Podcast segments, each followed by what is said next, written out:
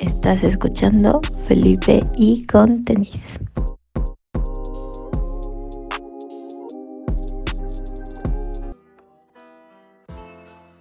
Bienvenidos a Felipe con tenis. Yo soy Lalo Cervantes, Enervantes. Hoy en nuestro programa 74 de Felipe con tenis vamos a entrevistar a Balgur, un proyecto conformado por los hermanos Elizabeth y Hugo Valdivieso de Cuchitán, Oaxaca. En julio de este año sacaron su más reciente material, Armagedón, pero desde antes ya nos fueron dando adelantos de este material con sencillos como Muñeca Mecánica, Bola de Oro y Virgen del Apocalipsis. Sin duda, un álbum que estuvimos esperando eh, durante el lanzamiento de los sencillos y en cuanto salió, pues realmente confirmamos lo que estábamos esperando. Es un proyecto que vale mucho la pena, para mí es uno de los mejores discos del año y hay muchas cosas que envuelven a este material, desde su trabajo de estudio, las presentaciones y cómo llaman la atención con este proyecto que si bien está muy definido en cuanto a su sonido o en cuanto al género, porque en realidad experimentan mucho y es lo que podemos ver a lo largo de Armagedón.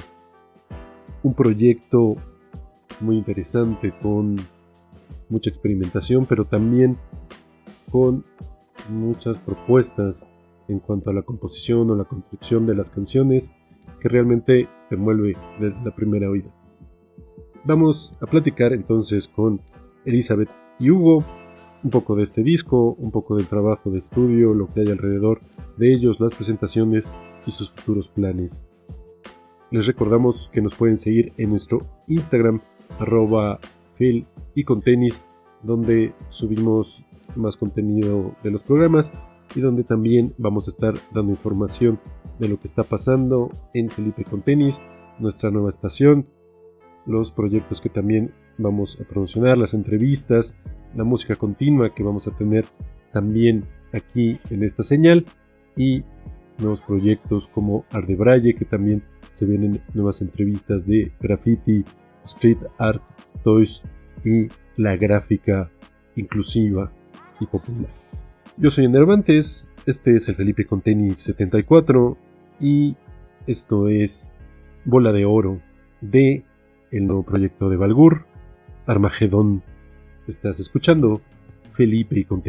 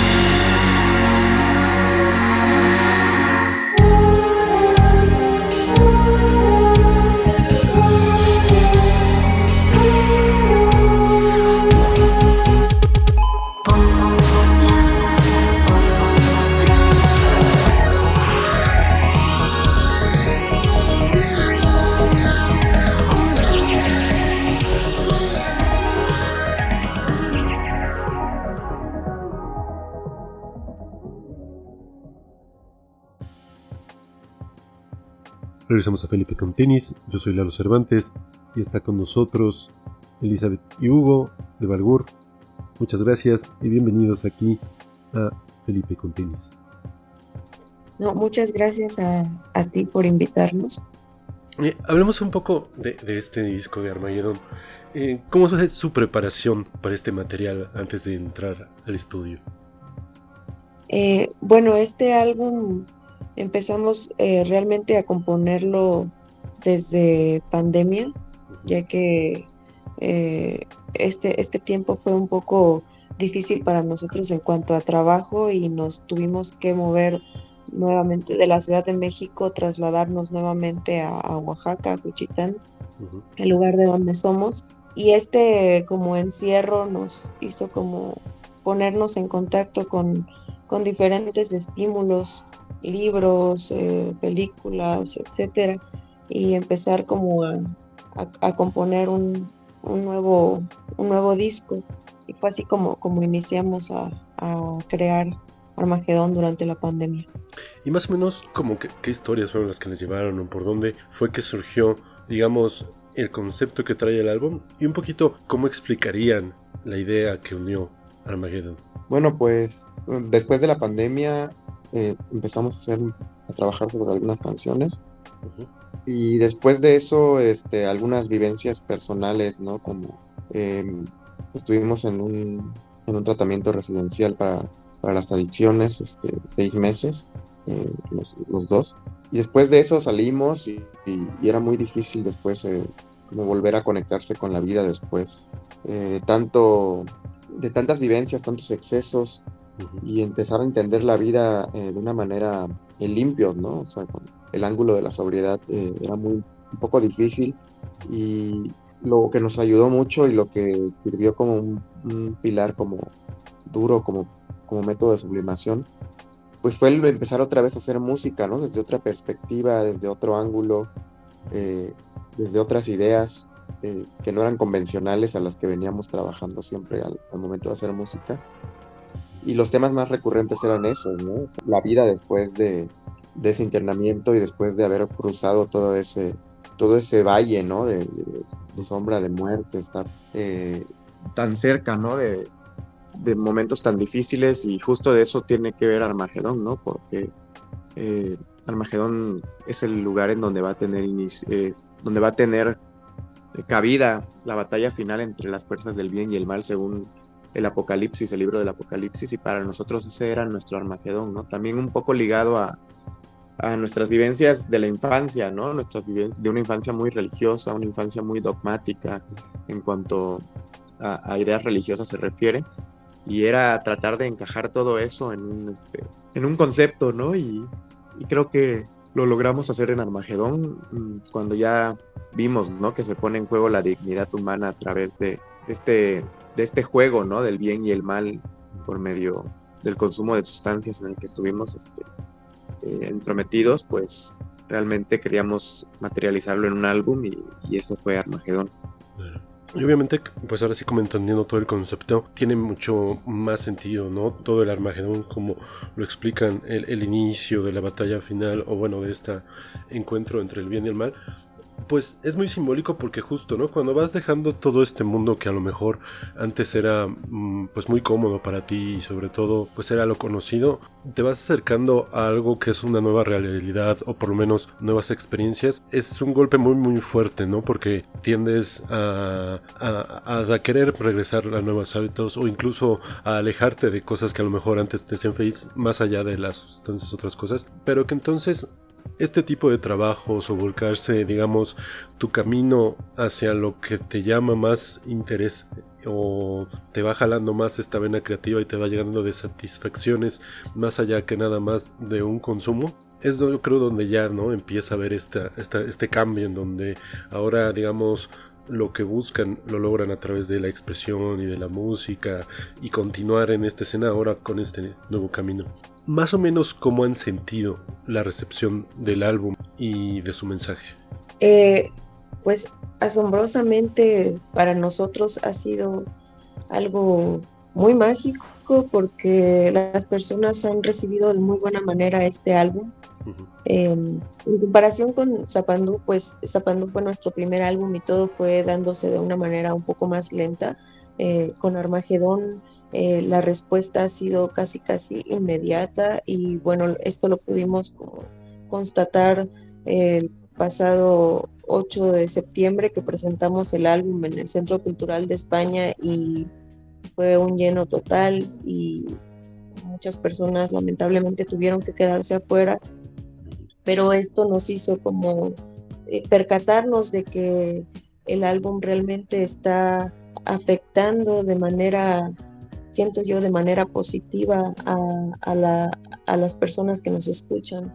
Eh, y para nosotros es una gran satisfacción el poder conectarnos con las personas por medio de lo que más amamos hacer, que es la música. Totalmente, ¿no? Se siente como que, no sé, de repente a lo mejor pasan cosas que hace que haya un boom, ¿no? Ahora siento que con el álbum vienen mucha gira de medios, muchas presentaciones, y eso también es como una nueva experiencia, o por lo menos es algo eh, nuevo que se les presenta en este momento, ¿no? ¿Cómo sienten entonces ahora todo esto, ¿no? Los conciertos de la presentación, la gira de prensa, eh, las redes, no sé cómo se han sentido con todo este movimiento. Pues sí, definitivamente se ve más, este, más actividad desde que salió el álbum. Eh, como lo comentaba Elizabeth, eh, con, con Zapandú fue un proceso más, este, pues más, un, poco más tardado, ¿no? Eh, porque pues era nuestro álbum debut, era un álbum que nos metía a una escena o a un panorama musical este, independiente en donde eh, quizás nos estábamos abriendo un camino y con Armagedón fue una respuesta un poco más orgánica, inmediata. También ya había un cierto camino recorrido, ¿no? Por así decirlo. Este, ya había un, camino trabajado, ¿no? Ya había unas giras que habíamos hecho por el país con, con Zapandú, eh, pues alguna, algunos medios en los que ya habíamos estado puntualmente, ¿no? Y, y habíamos este, promocionado el álbum. Cuando salió Armagedón también ya era un álbum hasta cierto punto esperado, ¿no? Porque tenía cuatro años que no sacábamos un material y la, gente y los seguidores del proyecto y las personas que siempre han estado ahí de cerca, ¿no? Este, mirando y, observando lo que hacemos, eh, ya tenían una expectativa, ¿no? De que iba a salir un álbum, se anunció también con anterioridad, un año antes dijimos que estábamos trabajando en un álbum, entonces ya era un álbum que se estaba esperando y que, y que la gente ya estaba con cierta especulación para con su salida y creo que eso sucedió, o sea, realmente sí han, han, ocurrido muchas cosas alrededor de eso, ¿no? Prácticamente diario estamos teniendo alguna actividad que gira en torno a su promoción o que gira en torno a la exhibición del mismo, ¿no? Y, y desde ahí ha sido para nada desgastante, al contrario, creo que muy emocionante poder este, dar a conocer este nuevo material que ha tenido un recibimiento muy, eh, muy interesante, ¿no? Este, lo, han, lo han criticado muy bien, lo han recibido muy bien, eh, la gente que, que tiene que ver directamente con el gremio, ¿no? Del periodismo, de la crítica musical, eh, le ha dado un buen, este, eh, un buen visto, ¿no? Y, también los, los, fans y la gente, los seguidores que, que consumen música también eh, parece ser que lo están disfrutando, ¿no? Entonces creo que nos sentimos muy bien con eso. Vamos ahora con Muñeca Mecánica de Balgur, aquí en Felipe y con tenis de goma y vestido negro, tétrica silueta ante la luz. Edificio gótico sobre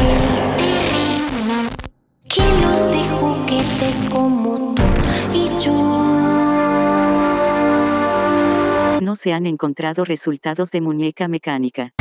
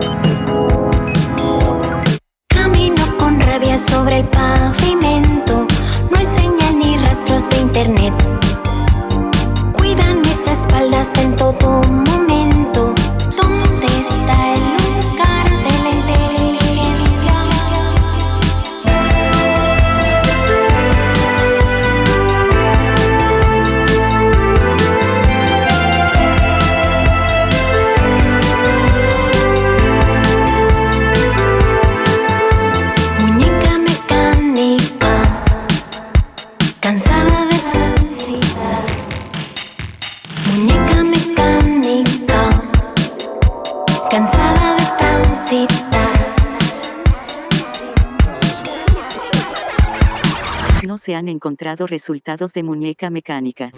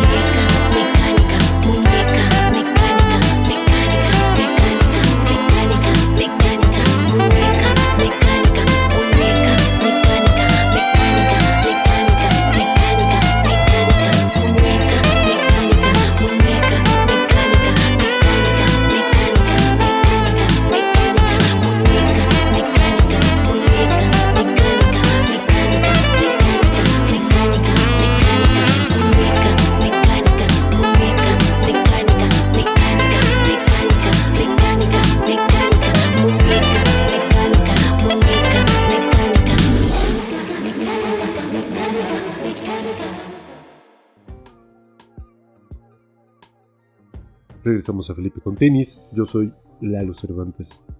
Y es que es eso, ¿no? Más allá de... Luego creo que de repente hay como muchos materiales, eh, sobre todo en el indie, que son reconocidos como por los escritores, pero que se pierden, ¿no? No tienen ese contacto con la gente allá afuera. Y yo creo que lo importante de Balgur es justo eso, ¿no? Que es música para disfrutar más allá de, de las buenas críticas o no sé, la, el gran performance o todo el trabajo que hay detrás de eso, que lo hay, pero realmente lo importante es lo último, ¿no? Que la gente o, o todos lo disfrutamos a la hora de escucharlo porque pues son, eh, tiene un estilo muy propio, ¿no? En particular de ustedes y como cuentan ahorita, pues justo, no es de que haya sido un trabajo nuevo que salió de la nada, vienen ya desde eh, sus materiales anteriores y, un grupo de, de, fans que hacen esta comunidad porque justo les gusta ese sonido que tienen y están a la expectativa de un material porque saben la calidad, ¿no? Un poco, eh, sabemos que no hay como una fórmula para otros artistas allá afuera, ¿no? No se trata a veces de sacar sencillos cada mes o sacar un material cada año, tampoco se trata de esperar 4 o 3 años, ¿no? no hay como la fórmula. Siempre es más bien como la manera honesta en la que vas en, trabajando de la lado con tus fans y sabiendo cómo de cuando entregas algo, pues lo entregas porque sabes que, que está listo y tiene el mensaje que quieres darlo. ¿Cómo sienten de sus trabajos pasados a este la evolución de la banda y ustedes en el estudio? Eh, bueno, pues creo que sí tuvimos como una gran evolución en cuanto a nuestros procesos de tanto de composición como de producción, porque los procesos de composición se, aceleraron eh, un poco más en, en Armagedón. Realmente eh, nunca habíamos tenido como esta o sentido esta presión de tener que terminar una canción, no porque tuviéramos que entregarla o algo así, ¿no? Simplemente uh -huh. porque queríamos como experimentar otros, otros, otras fórmulas de, de, creación y de producción y al momento de como tuvimos que viajar a la ciudad de Monterrey para grabar gran parte del álbum porque en Monterrey estaban los estudios que nos facilitaba el sello con el que estamos trabajando este álbum. Eh, el estudio 13 Tampiquito de Toy Selecta y el estudio eh, los estudios de Worldwide eh, y teníamos como tal vez el tiempo un poco limitado porque pues bueno, no tan limitado porque sí nos daban el estudio de que un mes, pero bueno, ese mes teníamos que enfocarnos en trabajar diferentes canciones y tenerlas eh, lo más lo más aproximado a lo que pues sí como al resultado final, ¿no? Entonces sí teníamos como eh, que acelerar un poco nuestros nuestros procesos tanto de composición como de producción y como de postproducción. Y fue, fue muy diferente a, a, Zapandú, con Zapandú nos, nos dimos como el tiempo de, de componer y de, pues sí, de, de, producir a, nuestro ritmo. Y creo que con, con Armagedón eh, ese fue como, esa fue como la diferencia. También que con Armagedón tuvimos como la oportunidad de, de visitar diferentes partes del país, eh, diferentes estudios. Estuvimos en Casa Cascabel, en Mérida, Yucatán. Ahí estuvimos 20 días haciendo una residencia. Grabamos allí una canción llamada Muñeca Mecánica. También grabamos aquí en la Ciudad de México, en los estudios de Toy Factory, eh, Bola Oro y también en los estudios Nueva York eh, de un amigo muy querido llamado Álvaro Guanatox. Grabamos allí máscara de niña y pues entonces creo que, que el hecho de haber como viajado y he tenido la oportunidad de grabar en diferentes lugares y en diferentes estudios le, le dio como algo nuevo a, a nuestro proceso creativo.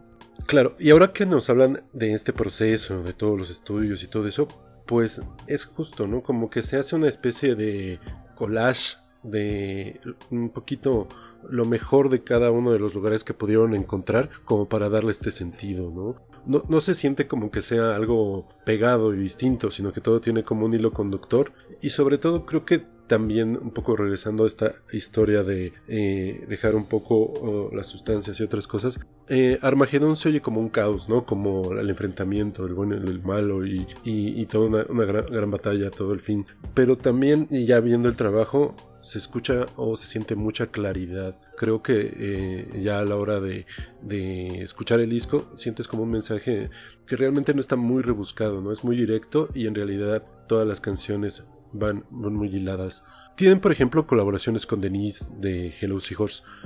Aparte de músicos o productores, ¿cómo fue trabajar con ellos? ¿Qué otras colaboraciones eh, les llamaron la atención o se acuerdan ahorita trabajando en Armageddon? Bueno, pues fueron colaboraciones que no estaban planeadas definitivamente para este álbum y se dieron sobre el camino de pues de la producción, de la planeación, de la composición, ¿no? De todos los procesos que implican pues, el ponerte a trabajar en un álbum. Y me acuerdo que fuimos a, tuvimos una fecha con Tessa en el Indie Rocks. Bueno, la invitamos a cantar una canción.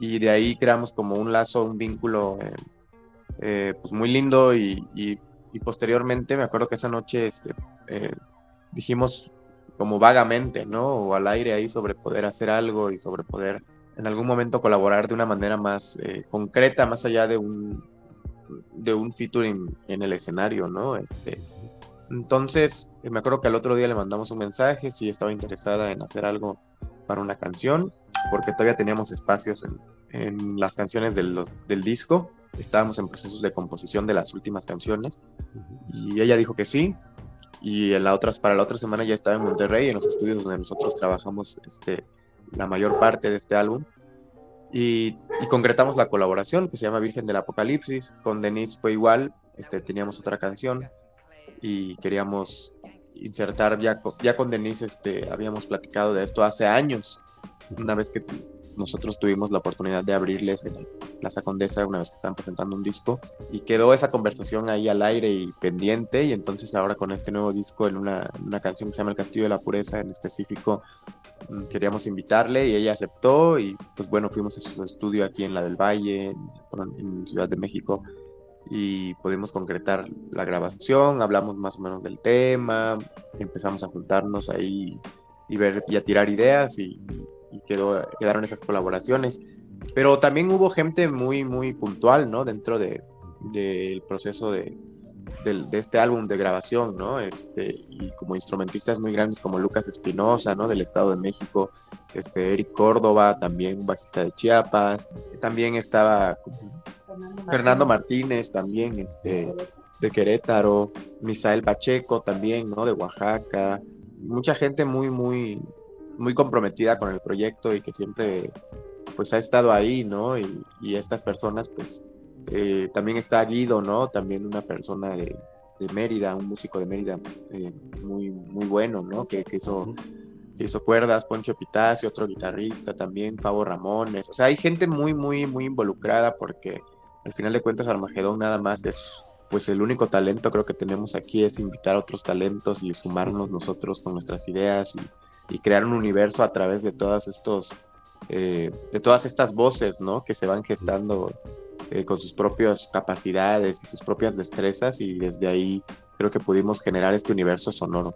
Y es que es eso, todo un universo sonoro Armagedón. Y justo un universo con lo mejor que ustedes han tenido y sobre todo con músicos mexicanos, ¿no? Como ustedes nombran, de, de, varias partes del territorio, para no nada más del centro, digamos, de la famosa escena, ¿no? Hablando un poquito más ya de ustedes, ¿cómo es su historia? ¿Cómo es que ustedes empiezan? ¿Cómo, cómo es que eh, ustedes ya salen como Balbur? Y, y, un poco la historia antes de, de los discos. Bueno, sí, pues nosotros somos hermanos, crecimos en la ciudad de Juchitán de Zaragoza, en Oaxaca, en una región eh, llamada Istmo de Tehuantepec.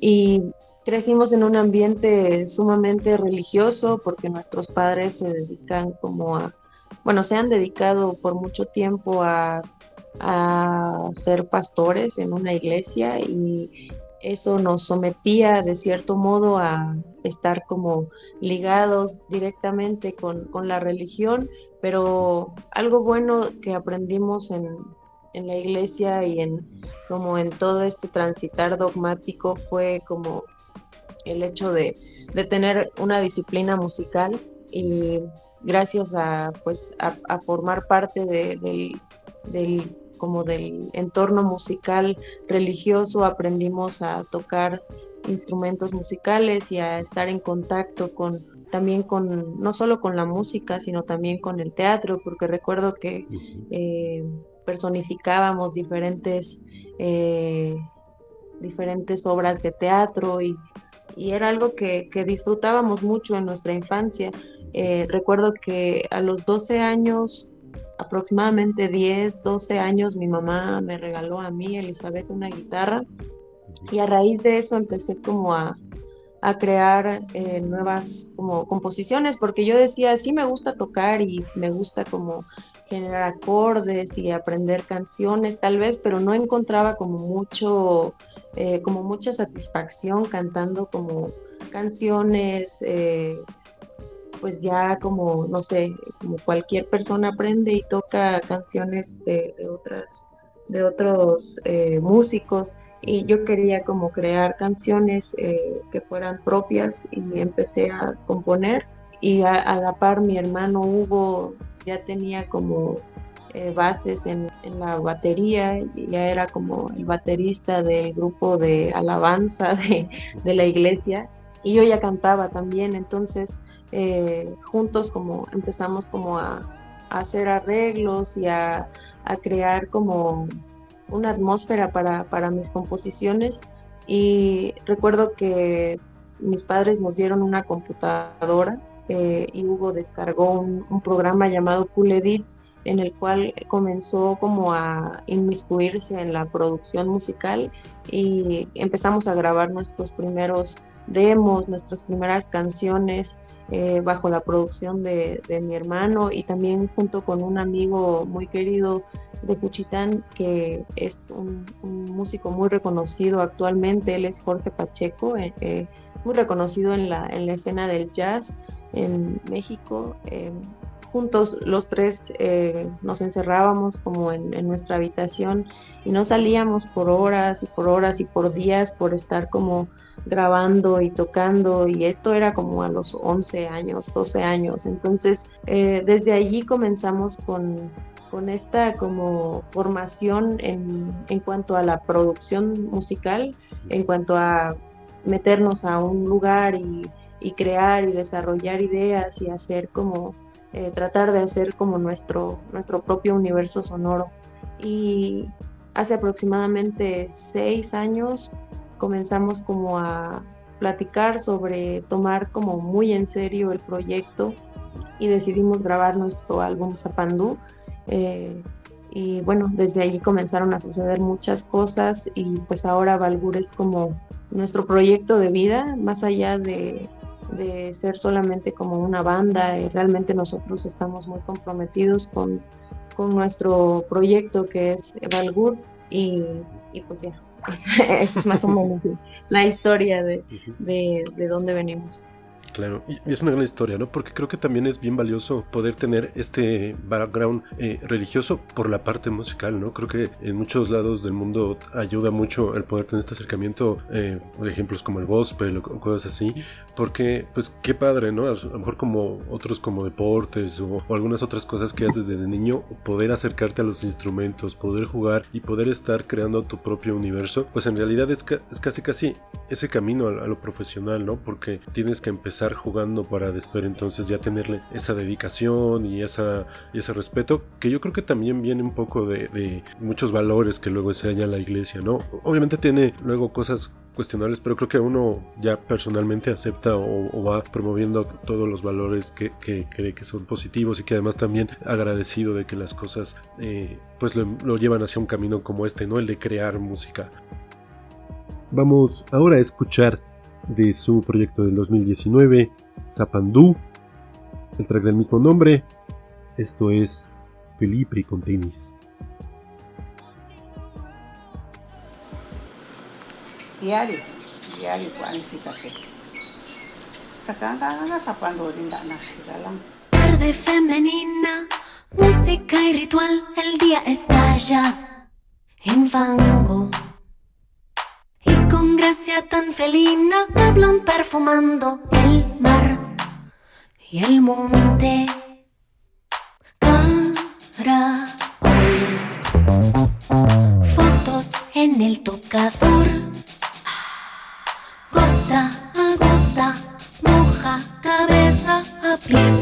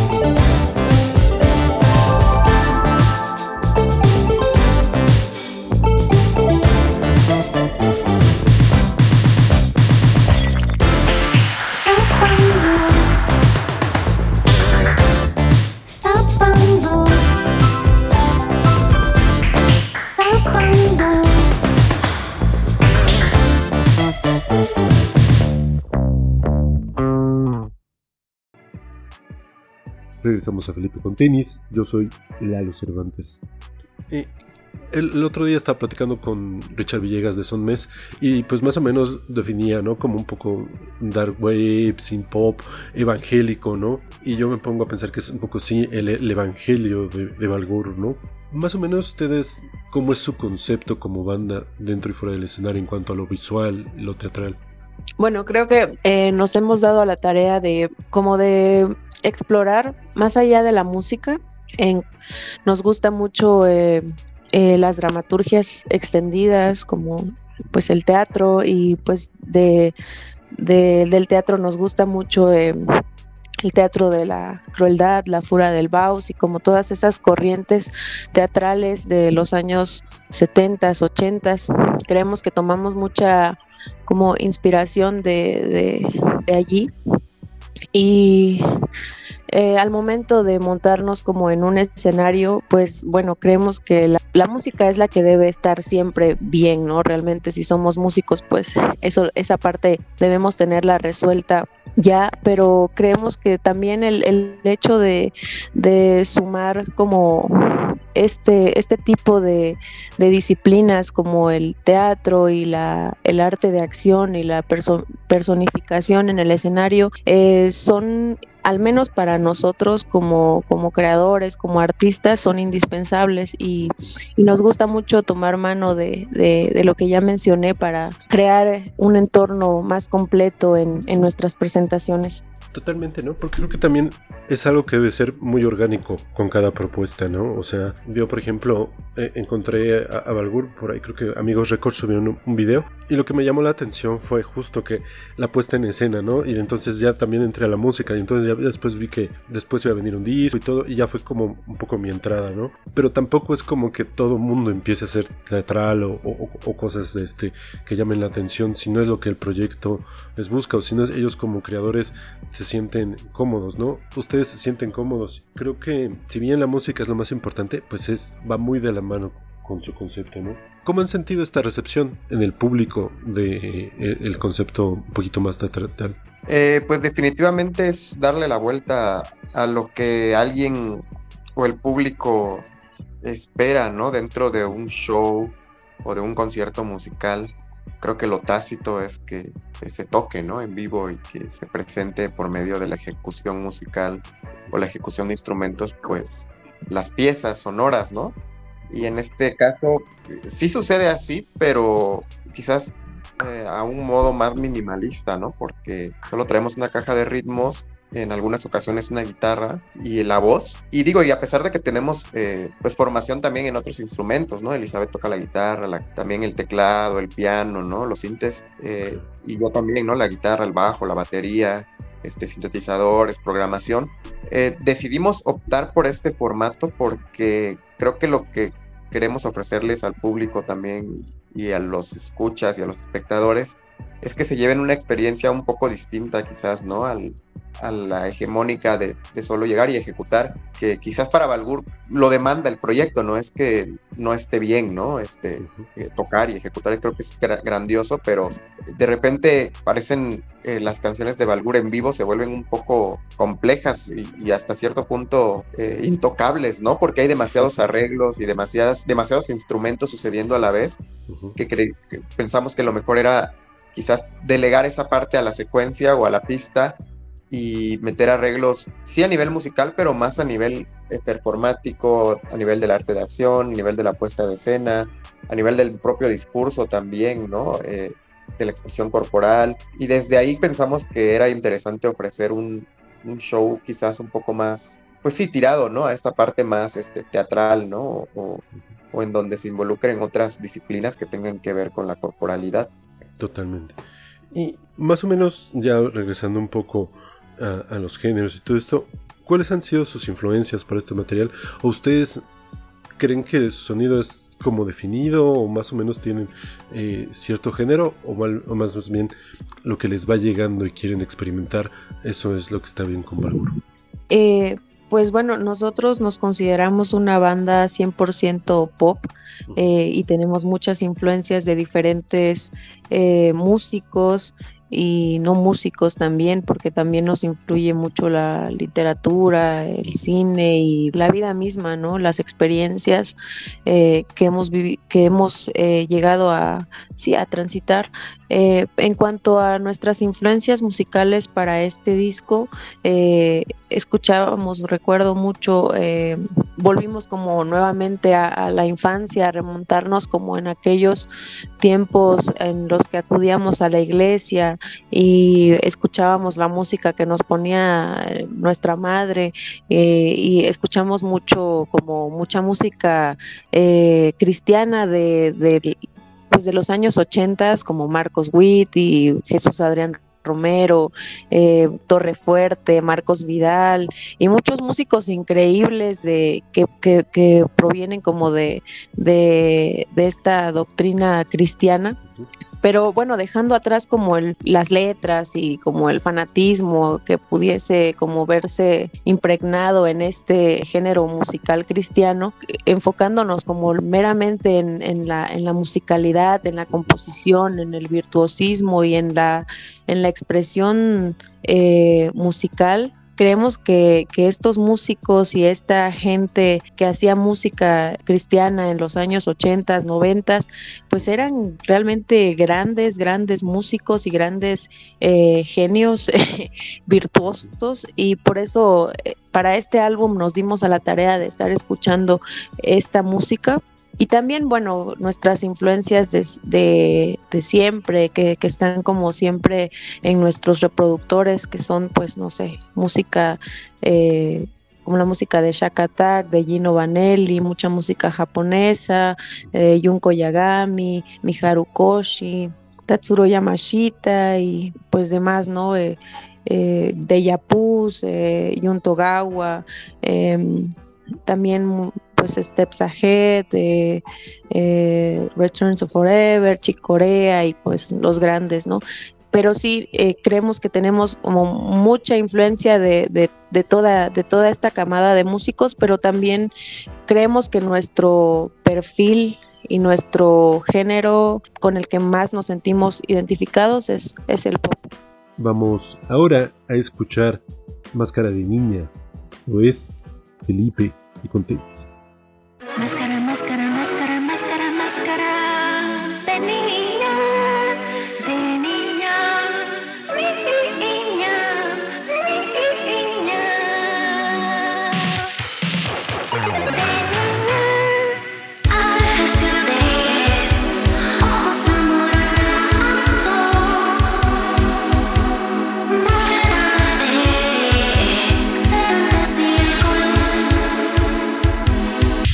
Voy con mi máscara, máscara de niña, máscara,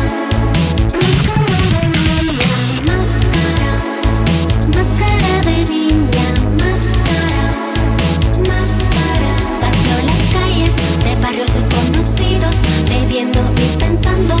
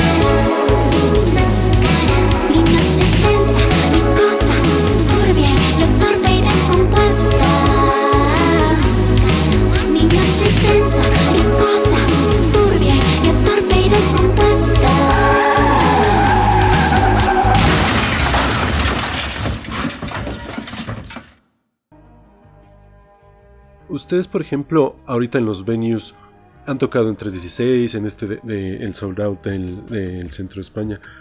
¿Cómo ven los distintos venues en cuanto a si han ido más chiquitos, más emergentes, otros más grandes?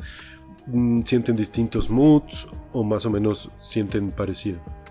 No, pues siempre cada venue de, entrada en la Ciudad de México, ¿no? Este, que es una ciudad enorme y, con una diversidad de público, de ideas, de, gente que, eh, que tiene diferentes formas de, de, ver la música, ¿no? La escena.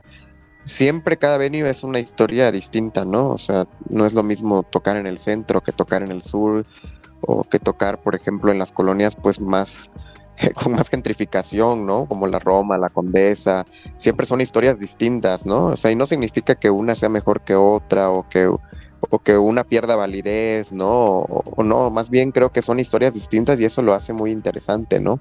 Ver cómo el público va variando y este... Pero siempre hay algo que, que es lindo, que es que el público siempre está receptivo, o sea, cualquiera que sea el venue, este, la locación, ¿no? Lugar, el club en donde haya que tocar en la ciudad, siempre está receptivo. Y también somos una banda que desde hace ya unos años eh, ha estado tocando mucho fuera ¿no? de, de la ciudad. Y, y, es interesante ver cómo, a, o sea, a nosotros nos llama la atención ver cómo en otras ciudades ¿no? del país y en otros estados hay escenas muy fuertes que antes no existían, porque hace cuatro años o cinco años me acuerdo que salíamos de gira y, y, las, las, escenas eran más recortadas, ¿no? O, más raquíticas. y el día de hoy nos topamos con eventos a los que vamos a tocar donde ya hay una escena fuerte, ¿no? O sea, en donde siempre nos toca mucho tocar en una galería, por ejemplo, ¿no? Y hay una exposición y gente muy pequeña o de corta edad haciendo y exponiendo y, gente también yendo a ver ese evento, ¿no? Yendo a conocer, yendo, empapándose de todo lo que existe a través de las artes, no solo de la música, sino de todas las artes alrededor. Y siempre nos toca converger con, con eventos y, y, lugares que, que tienen que, que, aportan algo más allá de la música, ¿no? Siempre mucho, ahora tocamos en San Luis y era una exposición también, en una galería, este, siempre hay algo así, ¿no? Este, eh, fuimos a Guatemala también y tuvimos la oportunidad de salir del país. Eh, ya habíamos tenido eh, otro, otros eventos fuera del país, pero esta vez recientemente, hace dos meses y medio, tres meses, este, fuimos a Guatemala y, tuvimos una recepción grande en un, lugar, en un espacio este, de la comunidad LGBT y, y, fue hermoso porque también fue una expo y se llenó totalmente, fue un sold out, habían de 180 a 200 personas en el lugar y, y gente que había, eh, que estaba muy receptiva a todo, ¿no? O sea, sí hay, sí hay escenas muy interesantes, me atrevo a decir, incluso en Latinoamérica, no solo en, en el país. Y eso, y eso es, y eso se debe gracias a, la, a, la promoción que ha tenido la música independiente a través del internet y de las redes y de medios como este, por ejemplo, ¿no? Que pueden darle voz y que pueden darle eh, prioridad, ¿no? A, a, proyectos y a, y a escenas que, que están surgiendo y que están cobrando un auge este, dentro de, eh, de la escena o del panorama alternativo. Y eso creo que es increíble porque sí ha habido, sí se está consolidando un nicho, ¿no? O sea, un gremio de realmente de, que, que, puede decir que existe una escena, ¿no? Que puede dar cuenta que, que sí hay proyectos y que hay este grupos y bandas y, gente haciendo, no te digo, no solo música, ¿no? Este teatro, arte, este, escribiendo, y que, y que puede tener como ahora un espacio, ¿no? Dentro de este nicho, eso es increíble, ¿no? Para nosotros ha sido muy, muy grato toparnos con eso. Totalmente, ¿no? Yo también creo que justo se da un estallido de nichos que pareciera como que son pequeñas cositas, pero en realidad no. Todos esos nichos pertenecen a una comunidad de creadores que entonces ya se apoyan uno a uno, ¿no? Tienen siguiendo cada uno, digamos, su identidad propia, pero ya no es una competencia, ¿no? Entonces se dan estos eventos de comunidad LGTB, pero que también son de weed, pero que son de hip hop, pero que son de pop alternativo. O sea, como que ya todo lo que no está en el algoritmo, en el mainstream o en lo que nos están diciendo en los trendy topics y en las redes sociales, está en estos nichos, ¿no? Está en estos eventos, en estos espacios que buscan darle prioridad a otros, a otros espacios y que no necesariamente tienen que ser de música, ¿no? El graffiti, eh, el, teatro, la escritura, la poesía y todo lo que hay. Está como esta beta de querer este, expresarse y alzar la voz, entonces pues solito esa voz va a estar abriendo y abriendo espacios, ¿no? ¿Ustedes qué consejo le darían, por ejemplo, a alguien que va empezando en la escena o, que creen que le falta un poco más a la escena también? Eh, bueno, yo creo que un consejo muy importante es como tener en orden eh, tus composiciones. si eres una persona que compone y que crea música, creo que el primer paso para poder eh, como dar a conocer tus canciones y, subirlas a internet. Antes de hacer todo esto, yo creo que lo más importante es registrar tus canciones en el indautor.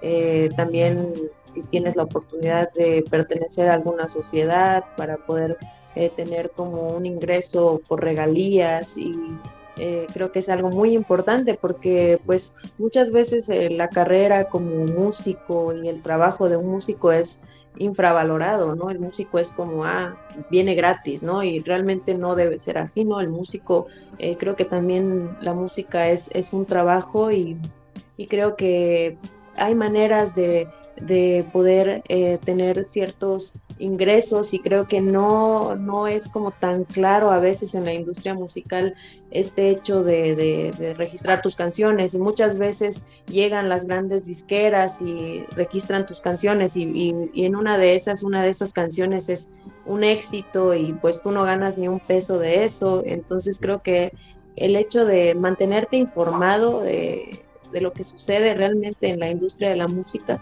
es algo muy importante antes de, empezar como con tu banda y empezar como a tratar de incorporarte a un panorama musical. Creo que también el hecho, eh, como esta parte pues más burocrática y, legal, es digna de ser revisada minuciosamente. Y lo mismo con al momento de, no sé, de tener tal vez un contrato en las manos, revisarlo una y otra vez, ir con un, con un abogado eh, que se encargue como de, de, esta área musical y pues estar muy, muy asesorado con esto, con lo que sucede detrás de, de como, pues no sé, como de la como de la escena, ¿no? De la, de la farándula o del, o de este, este entorno solo de, de como de subir canciones y ya porque sí. Porque sí es algo bien importante, ¿no? O sea, uno como que siempre está a la expectativa de que la, canción que suba sea un hit o sea un golpe. Y pase o no pasa, pero si pasa y esa canción no está bien controlada, pues justo no vas a ver nada. Y más allá de que a veces no las puedes subir o te la bajan, sino todo lo contrario, ¿no? Cuando sí es un hit y entonces pues hay alguien que se aprovecha de que a lo mejor alguien no entra como sabiendo, porque además como comentan, no es algo que esté claro o que todo el mundo tenga acceso para saber qué es lo que lo mínimo que uno debería pedir como, como músico, ¿no? Vamos ahora a escuchar El Castillo de la Pureza con la colaboración de Denise Gutiérrez de Lucy Horse. Esto es Valgur, de su nuevo disco Armageddon. Yo soy Lalo Cervantes. Estás escuchando Felipe con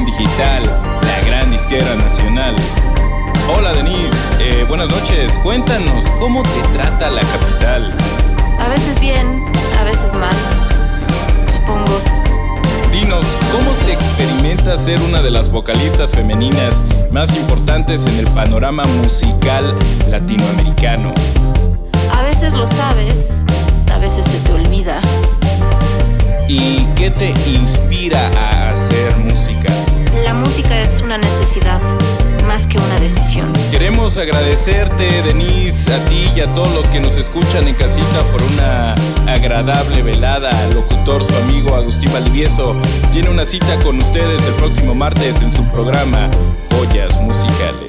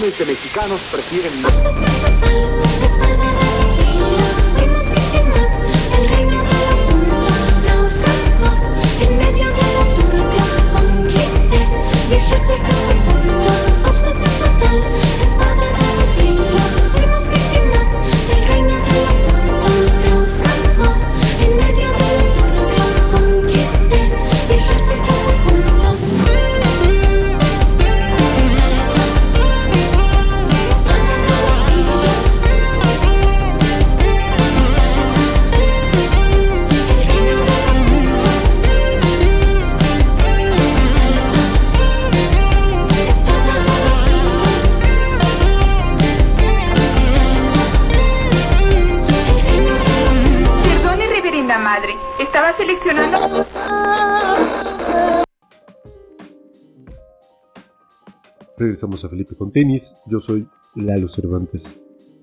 ¿Qué planes tienen? ¿Qué otras presentaciones? Eh, ¿Otras colaboraciones? Tenemos una serie de, pues, de planes, ¿no? Y de, y de eventos también que van a, a- a suceder. De entrada tenemos programadas pues, más fechas. Vamos a ir a Chihuahua próximamente. La fecha más cercana es en Chihuahua, el 23 de septiembre, en un festival que se llama Cósmica. Vamos a tocar con grandes bandas como Clubs, este, Petita Mie, eh, Robot 96. Y bueno, grandes, grandes bandas que, que creemos que es un gran cartel. Y vamos a también a después, vamos a León, Guanajuato, vamos a Querétaro también, vamos a Guadalajara, vamos también a Oaxaca dos veces. eh, vamos a Acapulco también y Mexicali también, bueno, hasta es un poco hasta enero, pero también otras fechas aquí en la ciudad y las que se vayan agregando, ¿no? Este, pero sí, sí hay una, una serie de fechas que sí están eh, prontas a suceder. Y de ahí, pues yo creo que seguir eh, haciendo eh, pues, proyección de este álbum, ¿no? Por medio de radios, ¿no? Este, revistas, magazines, algunos videoclips que vienen en puerta, este, medios como ustedes que nos abren las puertas y que con los que estamos muy agradecidos personalmente el día de hoy, pues queremos aprovechar este espacio para agradecerte, ¿no? Y agradecer al medio eh, que nos abrió las puertas, que, se toma un tiempo, ¿no? De poder, este, eh, apreciar, ¿no? Y, dignificar nuestro trabajo a través de una entrevista, ¿no? Eh, de una crónica. Es muy importante para nosotros poder, este, pues, poder darnos, ¿no? Este, como esta, esta oportunidad y, y que nos, que nos la den también, ¿no? Este, entonces todo eso viene en puerta, este, queremos hacer más videos, viene en puerta un video de una canción, lo más probable es de una canción que se llama Vanidad y queremos trabajar en este video. Eh, ya tenemos eh, una especie de, oferta grande con una amiga que es, una amiga de, Costa Rica, se llama Motero. Motero Tranquilo, ella es una artista visual y cineasta. Entonces tenemos más o menos ahí una especie de oferta con la que a finales del mes de septiembre pues vamos a empezar a, bajar ideas. Y bueno, el próximo año queremos hacer un cierre de, de gira, también eso es un de nuestros grandes planes. No sabemos todavía en qué fecha porque puede ser que se extienda. Tenemos unas invitaciones a Estados Unidos, a Oakland, a San Francisco, a Phoenix también, a Nueva York y este, a Miami también. Entonces vamos a aprovechar eso, a cerrar esas fechas para el próximo año y ya que hayamos concretado lo más que se pueda eh, en cuanto a venues, fechas, este, lugares, este Armagedón, vamos a hacer un cierre de, de gira y empezar a trabajar el próximo año definitivamente pues en lo que será un nuevo material. Perfecto. Y seguro vamos a estar ahí siguiendo la pena. Y además, eh, pues también nosotros, ¿no? Estamos muy agradecidos con ustedes por justo eh, contarnos su historia, toda la música y sobre todo por todo este eh, acercamiento a la comunidad, ¿no? Como que esto lo hacemos todos porque a todos nos gusta la música, más allá de, las críticas o, o, lo que esté bien o lo que esté mal, pues la música merece su espacio y los músicos también merecen recuperar los micrófonos. Les agradecemos mucho que hayan venido aquí a Felipe con tenis. No, muchísimas gracias y pues un abrazo y esperamos volver pronto. Gracias por el espacio. A ustedes muchas gracias por venir aquí a su espacio Felipe y con tenis. Y recuerden que Balgur se va a presentar también este 11 de noviembre en el festival Sueño Despierto que se llevará a cabo en Sangriento y donde también se van a estar presentando bandas como Mintfield, Diles que no me maten, Mave Frati, y otro invitado que ya tuvimos en el programa, un perro andaluz. Muy, muy recomendable este cartel, este line-up, con dos invitados ya del programa y todas las bandas vale mucho la pena checarlos.